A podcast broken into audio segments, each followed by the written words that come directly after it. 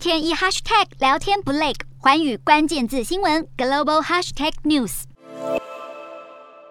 视线被整片鲜橘色覆盖，能见度不过短短几百公尺。伊拉克在十六号再度受沙尘暴袭击，首都巴格达四处都是浓密的橘色沙尘。这是伊拉克一个月内出现的第八场沙尘暴，至少有两千人因为呼吸困难被送医救治。伊拉克十八个省份中有七个省政府机关宣布关闭，包含首都巴格达在内，但是卫生机构依然维持开放，好帮助呼吸遇上困难的民众。沙尘暴不仅让医院病患增加，伊拉克境内多座机场和学校也都被迫关闭。据了解，这一连串沙尘暴与国家过度使用河水以及过度放牧和砍伐有关。在气候变迁之下，土壤退化、严重干旱，再遇上低降雨量，才引发了严重沙尘暴。甚至有环境部官员警告，伊拉克在未来二十年内可能每年都有长达两百多天要面对沙尘暴的威胁。